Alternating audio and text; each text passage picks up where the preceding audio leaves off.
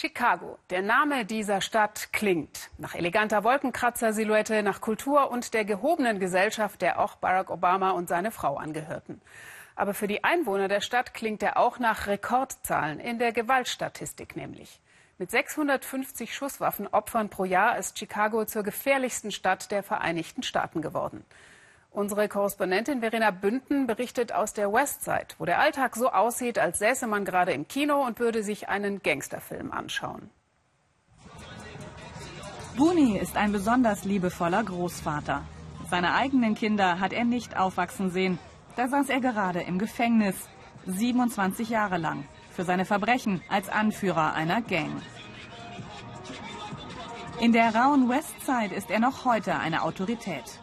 Inzwischen kümmert er sich als Streetworker um die Jungen. Mittendrin im Dreieck aus Gangs, Drogenhandel und Gewalt wohnt Buni. Seine Veranda ist quasi sein Büro. Die tägliche Party auf seiner Straße, sie kann jederzeit umkippen in eine tödliche Schießerei. Wenn die gegnerische Gang aufkreuzt und es um Verteilungskämpfe beim Drogenhandel geht, der Chance auf das große Geld. Für mich ist das hart, sie davon zu überzeugen, dass sie keine Drogen mehr verkaufen sollen und sich stattdessen einen legalen Job suchen. Ich erkläre ihnen, dass das langfristig besser ist für sie. Kurzfristig kann ich nicht konkurrieren mit dem schnellen Geld, das sie hier machen. Ein kurzes Leben auf der Überholspur. Die meisten hier kennen nichts anderes. Sie wachsen auf mit abwesenden Vätern, die im Knast sind, und alleinerziehenden Müttern, die selbst mit drei Jobs kaum ihre Kinder durchbringen können. Wer hier groß wird, gerät schnell an die falschen Helden.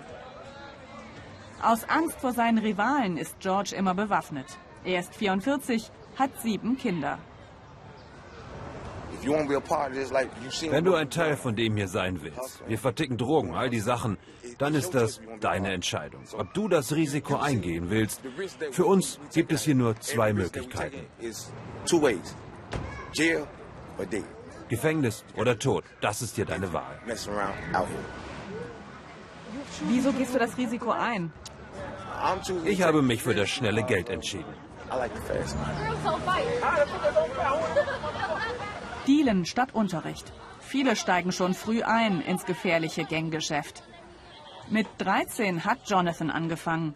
Seine Tattoos erzählen die Geschichte von Freunden, die jung gestorben sind. Zum Beispiel von LNG, der mit 16 vor seiner Schule aus Rache erschossen wurde. Jonathan ist 23 und gerade wieder raus aus dem Gefängnis. Seine Gang ist für ihn die Familie, die er nie hatte, erzählt er. Und dass er im Knast, aber auch draußen den Schutz der Gang braucht. Das Leben in einer Gang ist nicht cool. Wir haben uns das ausgesucht, weil wir keine andere Wahl haben. Wir hier sind an einem Punkt, da gibt es nichts anderes. Wir müssen das hier machen. Muster, die sich immer weiter fortschreiben. Streetworker Booney ist einer der wenigen, der die Jugendlichen erreicht. Er hadert damit, dass es zu wenig Gelder für zu große Probleme gibt. Hier ist es schlimmer als in Syrien und Afghanistan. Jeden Tag sterben Menschen bei Schießereien und das kommt nicht von außen. Wir erschießen uns gegenseitig. Waffen sind so leicht zu kriegen. In diesem Viertel kannst du schneller eine Waffe kaufen als eine Flasche Saft.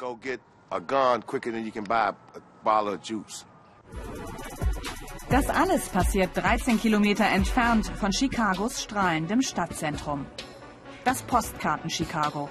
Viele der Kinder von der Westside haben es noch nie in ihrem Leben besucht. Nichts erinnert hier an die Problembezirke, die seit Jahrzehnten existieren, um die sich das schicke, das weiße Chicago aber nicht wirklich zu kümmern scheint. Außer mit der Polizei.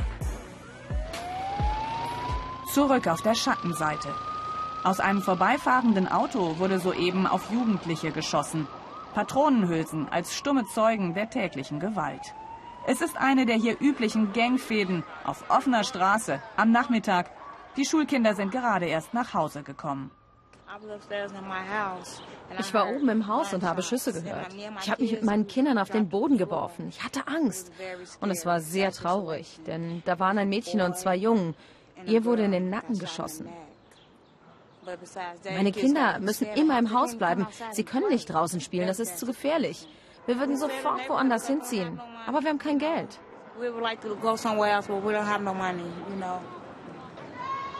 Improvisierte Gedenkstätten für die vielen Toten.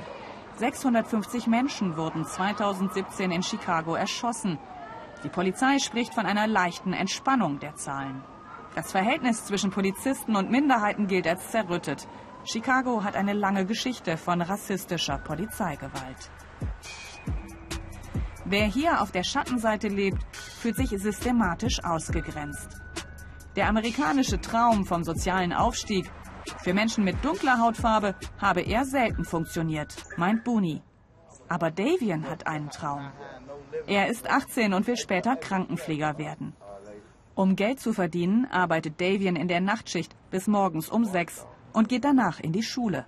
Früher hat er seine Geschwister durch Drogendealen ernährt. Booney hat ihn rausgeholt aus der Gang. Ich war früher wie er. Ich schaue in seine Augen und sehe mich in dem Alter. Damals war ich schon auf der Straße, im Gefängnis. Den größten Teil meines Lebens habe ich im Knast verbracht. Ich will nicht, dass ihm passiert, was ich durchgemacht habe.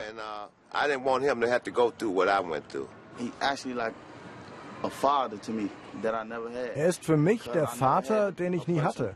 Ich hatte nur Onkel und Verwandte, die mir sagten, was ich nicht machen soll, aber nie, was ich stattdessen machen kann. Aber wie soll ich das eine lassen, wenn du mir keinen anderen Weg zeigst?